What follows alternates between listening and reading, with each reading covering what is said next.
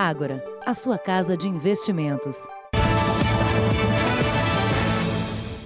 Boa noite. Durante o verão, um perigo ronda casas, apartamentos e ruas. São os escorpiões. No ano passado, foram mais de 90 mil casos no país. No estado de São Paulo, foram nove mortes.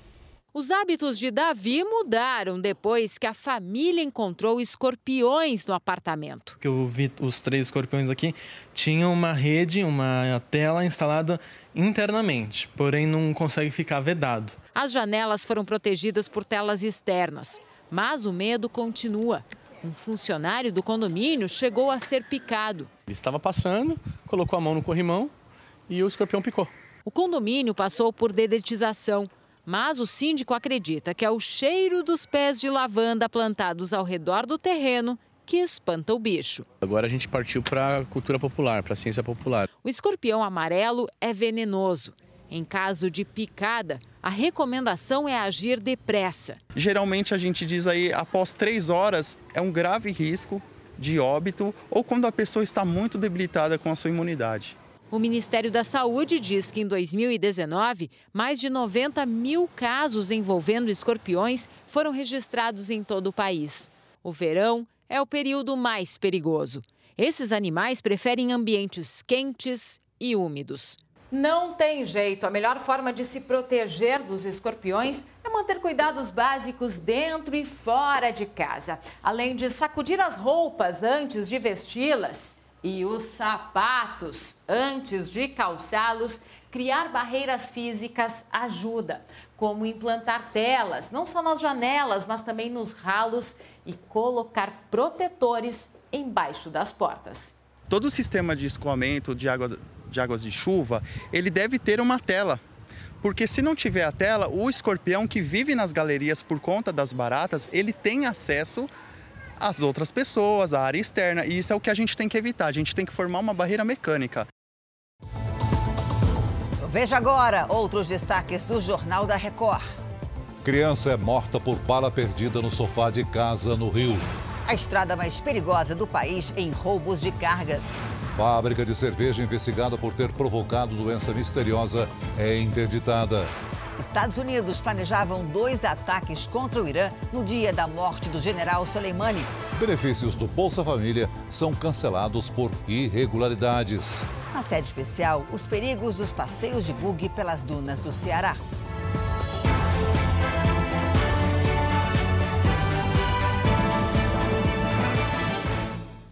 Oferecimento Agora. Investir transforma incertezas em planos. Invista com a gente.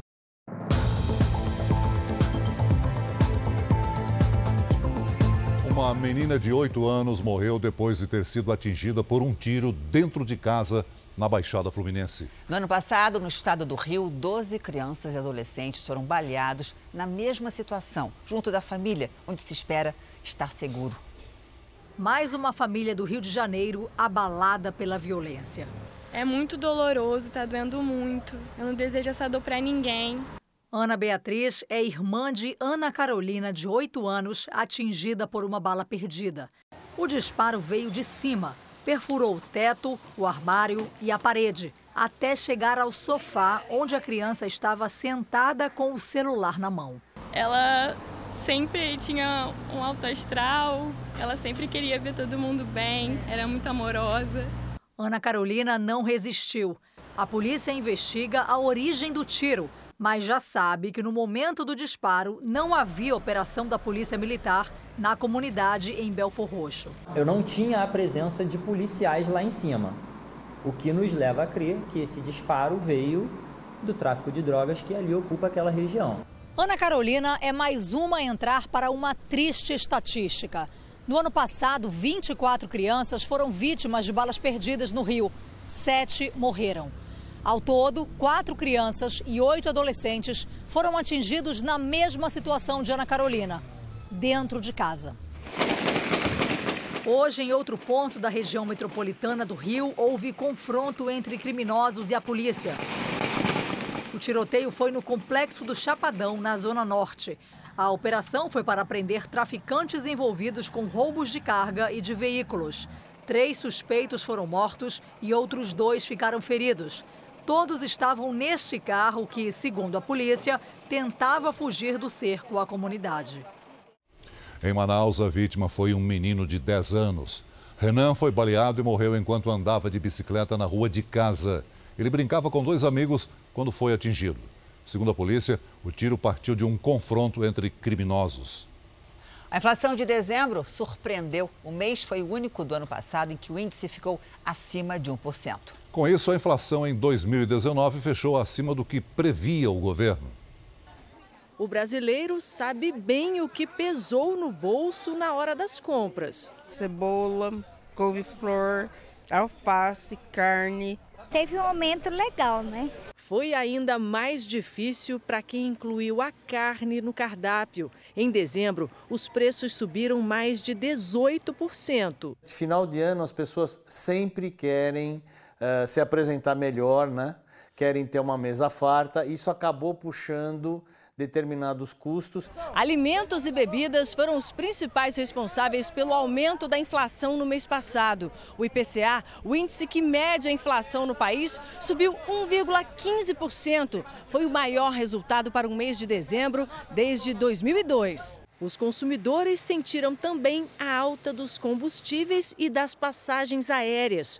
Os gastos com transporte subiram quase 2%. E em dezembro, principalmente porque muita gente tenta a sorte nas loterias, o custo das despesas pessoais avançou quase 1%.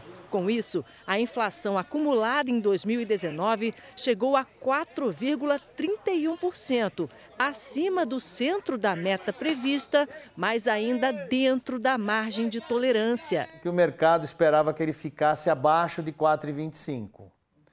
Uh, não acho que 4,31 é motivo de preocupação se ele não apresentar isso como uma tendência, né? Para o dinheiro da Joana render mais em 2020, ela já sabe o que fazer.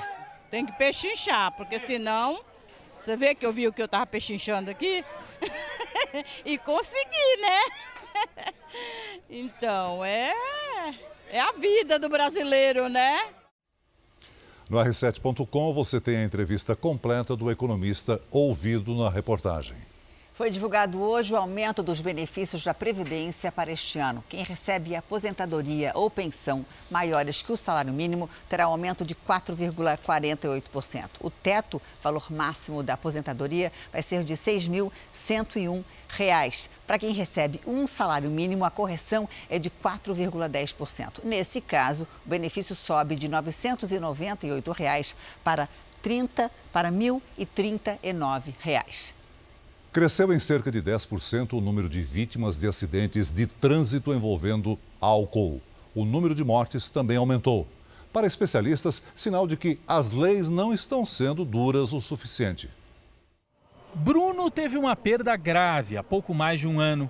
Ainda se acostuma com a prótese e faz sessões de fisioterapia nesta rede pública especializada em reabilitação. De pouquinho em pouquinho, tá treinando para voltar ao normal. As imagens mostram o acidente em que ele sofreu traumatismo craniano e teve o braço direito amputado. O rapaz conta que voltava de uma festa com três amigos e que todos haviam bebido. O motorista entrou na contramão numa avenida, perdeu o controle e bateu em um poste. Estava com cinto e teve ferimentos leves, mas um passageiro no banco de trás acabou morrendo. Os reflexos diminuem com a bebida, não deu tempo de voltar ao normal e não subir na calçada. Bruno entrou para uma estatística que cresceu num período de dois anos em São Paulo. De janeiro a novembro de 2019, mais de 13 mil pessoas sofreram algum tipo de lesão corporal em acidentes de trânsito registrados como embriaguez, um aumento de 4,6% na comparação com 2018. Segundo o levantamento da polícia, também houve aumento de 11% nas mortes em acidentes por embriaguez na capital. São casos registrados como homicídio culposo aquele em que o motorista não teve intenção de matar. Beber e dirigir é uma intenção velada de matar e, portanto, deve ser encarada como o dolo. Bebida e volante juntos também são um perigo aqui nas rodovias federais, principalmente nessa época de férias, com mais veículos nas estradas e muita gente que sai de bares e festas durante a noite. Levantamento da Polícia Rodoviária Federal mostra um aumento de quase 10% no número de mortes entre 2018 e 2019, quando 360 pessoas perderam a vida em acidentes provocados por embriaguez. No mesmo dia em que o general Soleimani morreu em Bagdá, a força americana fez uma outra operação secreta contra o Irã em outro país do Oriente Médio, o Iêmen. Vamos ao vivo a Nova York com Heloísa Vilela. Boa noite, Heloísa, para você. Quem era o alvo dessa segunda ação?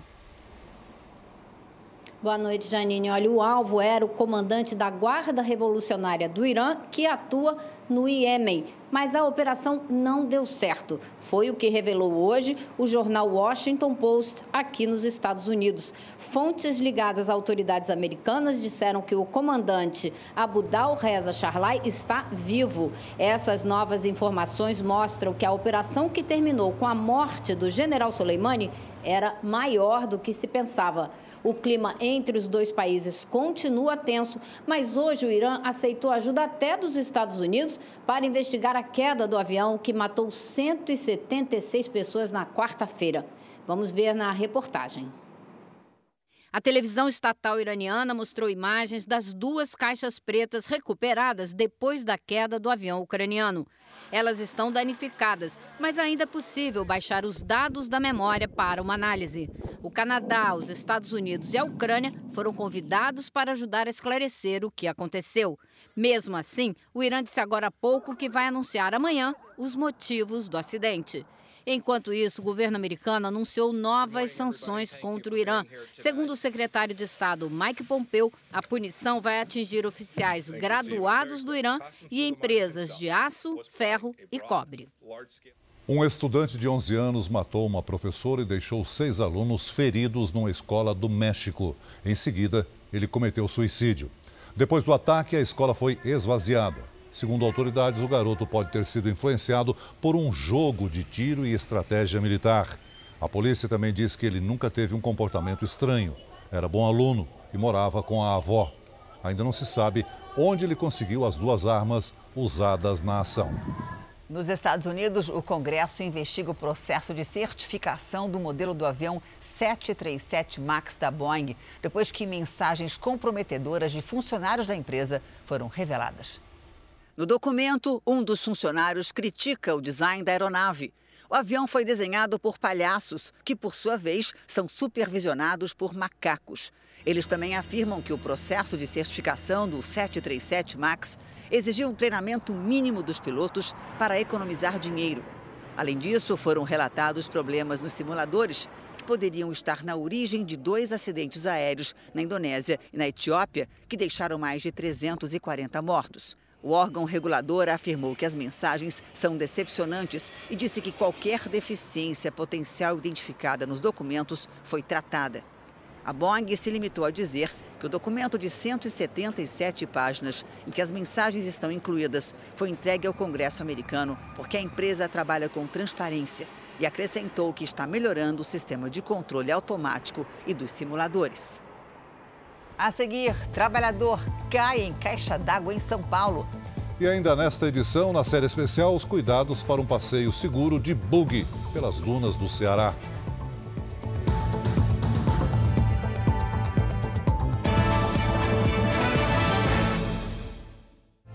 Um caminhoneiro roubado por hora. Essa é a estatística no estado do Rio, onde o número de roubo de cargas é o maior do país. Hoje, o motorista foi baleado quando chegava à capital. A riqueza que o Brasil transporta sobre rodas é cobiçada pelo crime organizado. São cargas valiosas no mercado negro que abastecem comunidades controladas pelo tráfico e pela milícia no Rio de Janeiro. O motorista do Rio de Janeiro em si ele fica tenso sim assim, qualquer carro suspeito, a gente fica tenso. Essa carreta tombada foi mais um ataque dos criminosos. O veículo vinha do Espírito Santo carregado com estrados de madeira. Os ladrões dispararam contra o motorista. Ele foi ferido de raspão na cabeça, passou por cirurgia e está fora de perigo. A tentativa de assalto foi na BR-101, em São Gonçalo, a 20 quilômetros da capital. É a rodovia mais perigosa para os caminhoneiros. Concentra o maior número de casos. Foram 122 em 2019. Em nenhum lugar do país se rouba mais cargas do que no Rio de Janeiro. O estado já ultrapassou São Paulo e registra 40% de todas as ocorrências. São 600 roubos por mês. A cada hora, um caminhoneiro vira alvo de criminosos. Foram quase 7 mil roubos de cargas em todo o Rio no ano passado, 18% a menos que em 2018. Seu Marco Antônio tem 20 anos de estrada e faz parte dessa estatística. Já foi assaltado quatro vezes. Com arma apontando, vai, vai, vai. O negócio é manter a calma, porque senão complica. Uma operação delicada de resgate salvou a vida de um homem em São Paulo. O acidente foi durante o trabalho de manutenção de uma caixa d'água que estava vazia. O funcionário caiu de uma altura de 10 metros dentro da caixa d'água. Uma equipe dos bombeiros conseguiu içar o homem até o topo com a ajuda de cordas. Ele foi colocado numa maca e levado de helicóptero até o hospital. O funcionário saiu consciente e está fora de perigo. Depois de uma semana de temporal, como será que vai ficar o tempo no fim de semana? Hein, dona Lidiane? Essa pergunta é sua. Como é que vai ficar o tempo? Vamos lá, Janine. Boa noite para você, para todo mundo que nos acompanha. Olha, é a combinação, né, de calor com chuvão e tem alerta principalmente para o sudeste. Isso porque uma frente fria mantém as nuvens de chuva sobre quase toda a região. Atenção, porque vai chover muito nos próximos dias e o risco para alagamentos e deslizamentos é ainda mais alto nos litorais de São Paulo, do Rio de Janeiro e também no sul de Minas Gerais. No Nordeste, os ventos também provocam chuva pesada entre o Rio Grande do Norte e o Maranhão. Em grande parte do norte e do centro-oeste, chove a qualquer momento. Sol mesmo apenas em Roraima. Em Belém, o alerta para maré alta se estende até a próxima semana. No sul, chuva com trovoadas e granizo nas serras, em Santa Catarina e também no Paraná. Lidiane, você lembra do Rio 40 graus? Opa! Já era. Hoje a sensação térmica em Irajá, zona norte, foi de 48,6 graus. E amanhã? Olha, a gente pode ter bem um repeteco disso, viu, Janine? É isso porque a máxima deve chegar aos 34 graus por lá. Mas levando em consideração a umidade que vai estar baixa e o asfalto quente, a sensação pode passar facilmente dos 45, viu? Em Porto Alegre, 35 graus e até 31 graus em Salvador. No nosso tempo delivery, a Elisete de Ibiúna, interior de São Paulo, está aproveitando o sol, mandou uma foto da paisagem, olha só, e pergunta se ela vai poder entrar com os netinhos na piscina. Ah, vamos. Vovó Elisete, tira a molecada cedo da cama para aproveitar o sol, já que à tarde tem previsão de pancadas de chuva, máximas de 29 e 27 graus aí para vocês. A gente aproveita para ver o tempo na capital. Vamos ter sol pela manhã e temporais no fim do dia com 28 e 27 graus. Bom fim de semana para todo mundo, Janine. Para você também até, até segunda-feira. Segunda. No Maranhão, um grupo de crianças apelou à polícia para recuperar a bola de futebol confiscada pela vizinha. Quem nunca, né? E o delegado resolveu o problema. Os meninos jogavam futebol quando a bola bateu na porta de uma casa. A dona não gostou e acabou com a brincadeira. Os meninos então foram à polícia. O delegado ouviu a história e decidiu comprar uma bola nova, já que a outra estava velha e murcha. Mas o presente veio com um alerta. Divertimos para que tivesse cuidado, para que a bola não batesse mais em nenhuma porta ou janela de qualquer casa. E pedimos é, para a mulher que, que não, não tome mais a bola do, do, do, dos meninos, né? Acabou com a brincadeira. É. A segurança de uma loja de eletrônicos do Havaí foi surpreendida com uma nova oferta de trabalho depois de impedir que um ladrão levasse uma caixa de som. O vídeo mostra como a mulher bloqueou a saída do ladrão. Em seguida, um outro segurança aparece para ajudar. Ela afirma que agiu por instinto. O bloqueio fez com que a segurança recebesse o convite para fazer parte de uma equipe profissional de futebol americano. Curiosa. Veja agora os destaques do Domingo Espetacular. Oi, Celso, Janine. Vale tudo, hein, para ter um corpo de super-herói.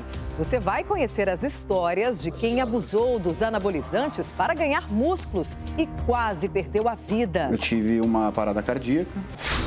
Perigos do verão. Brasileiros que saem para nadar sozinhos e ficam no meio do mar. A chuva que surpreende na cachoeira. E até brincadeiras inocentes que podem terminar mal. É neste domingo espetacular, depois do Faro. Até lá!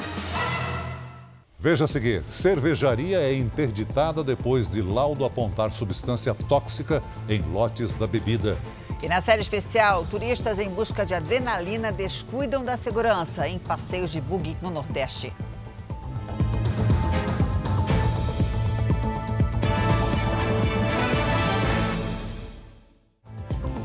Presidente Bolsonaro esteve hoje na inauguração de um pronto-socorro na Santa Casa de Santos. Leandro Estoliar tem ao vivo as informações. Oi, Leandro, boa noite para você.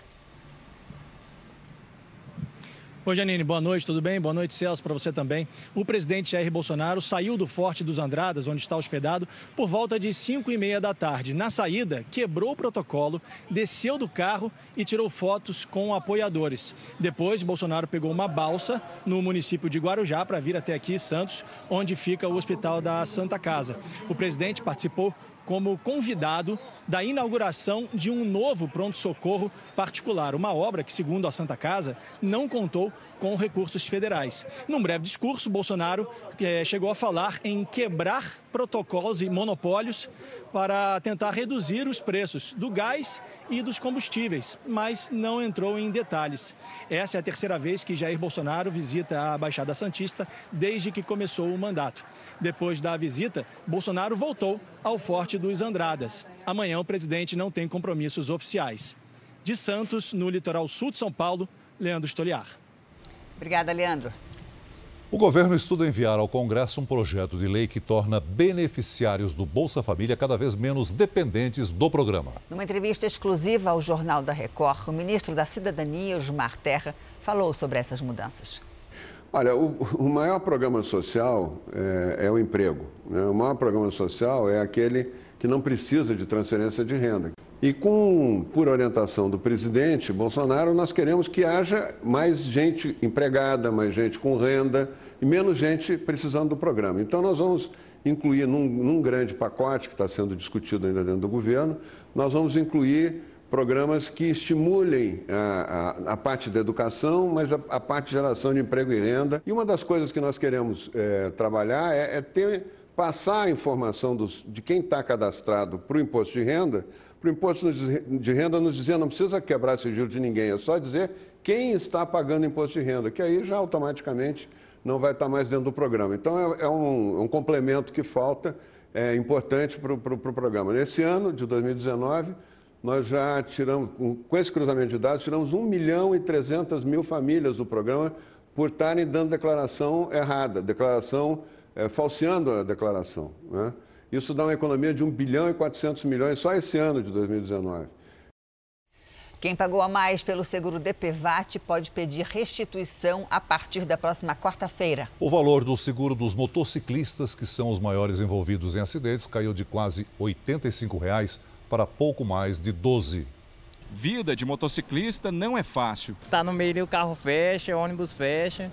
E assim, tem umas imprudências também de motoqueiro, né? Motoqueiro anda, tem uns que andam bem correndo. Kleber já sofreu dois acidentes graves de moto e precisou acionar o seguro obrigatório. Primeira vez que eu entrei, eu recebi 5 mil reais, que na realidade foi a conta de pagar os meus gastos médicos, transporte, né? Os motociclistas são os que mais acionam o seguro DPVAT.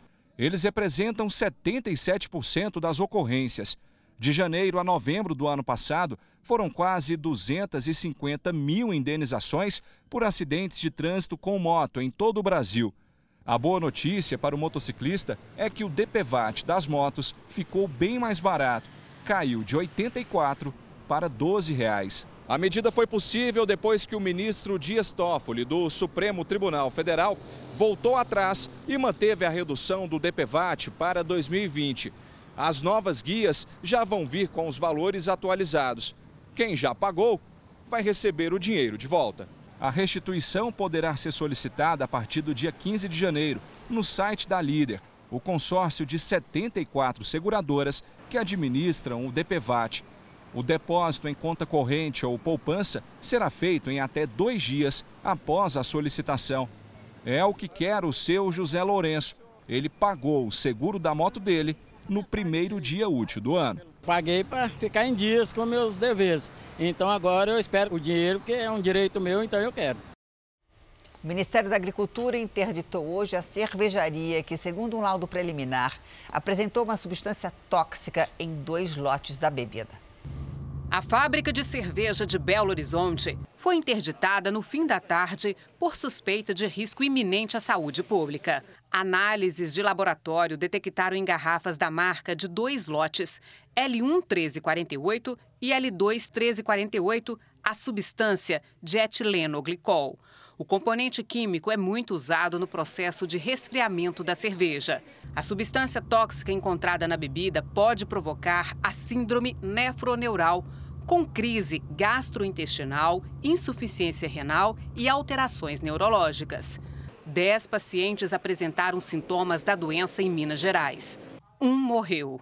No início da noite, a Força Tarefa que investiga os casos divulgou uma nota afirmando que a substância tóxica detectada na bebida também foi encontrada no sangue de três pacientes e que novos lotes da marca seguem em análise. A Associação Mineira de Supermercados orientou os comerciantes do estado a recolherem as garrafas dos lotes contaminados.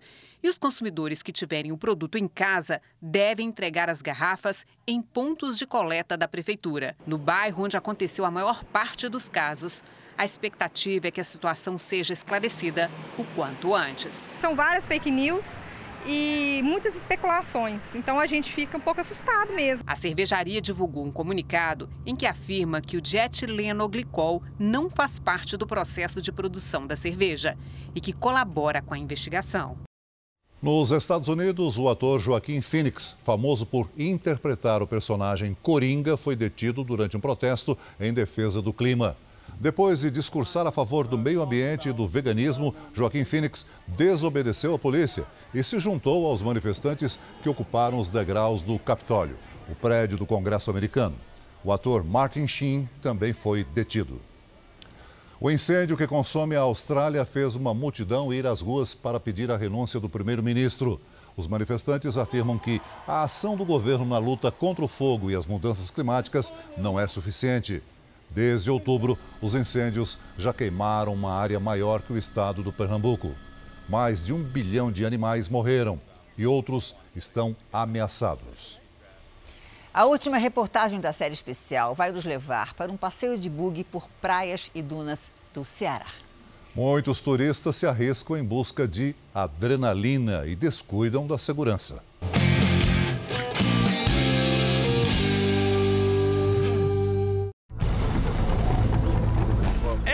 Cena comum no interior do Brasil. Motociclistas sem a proteção devida, famílias inteiras a bordo. Por que, que o povo não usa capacete aqui? Porque é pesado. É pesado, né? Em Uruburetama, flagramos um caçador de adrenalina num quadriciclo e em alta velocidade.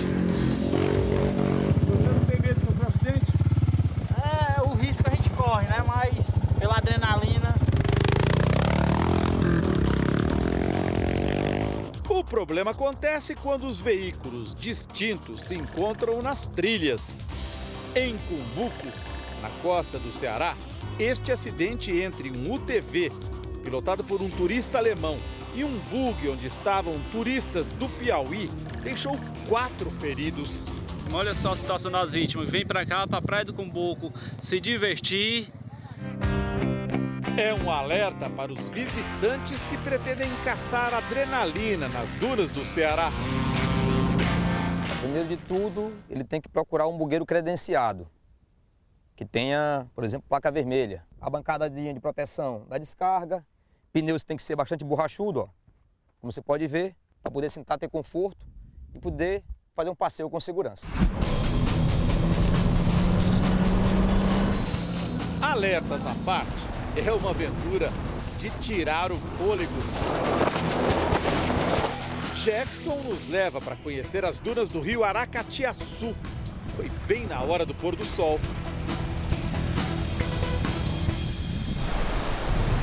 Na nossa viagem pela costa do Ceará, uma imagem triste. Ao longo da nossa reportagem, a gente pega flagrantes como esse aqui que o Valdir está registrando. Uma tartaruga morta, perto de Caraí Diamontada. O suíço que pratica kitesurf vem nos dizer que tem visto muitas tartarugas mortas em suas visitas frequentes ao Brasil. Seis anos ele viu umas 100 tartarugas dessas mortas. A bióloga Alice estuda o problema em Fortaleza. Ela diz que os esportes náuticos podem causar a morte de tartarugas atropeladas pelos cascos de barcos e pranchas. Em dias, por exemplo, de competição ou num local em que está sempre muito movimentado, principalmente de kitesurf, que ele tem uma velocidade maior e uma força maior, é um problema. Mas a principal causa de morte é outra. Ao fazer a necrópsia, Alice constatou muitas tartarugas morrem por comer plástico. Tudo isso numa só? Numa só. Que isso? Eu seguro aqui. Jailton tem longa experiência nas areias do Ceará. Não, homem. Ai. Com o bug dele é possível chegar a lugares inacessíveis aos veículos comuns. Agora vamos descer. Respira fundo. Desce, olha isso. Não. Você não vai descer isso aqui. Vamos? Vamos. Vamos ver se eu Você aguento. tá bom e agora? Não.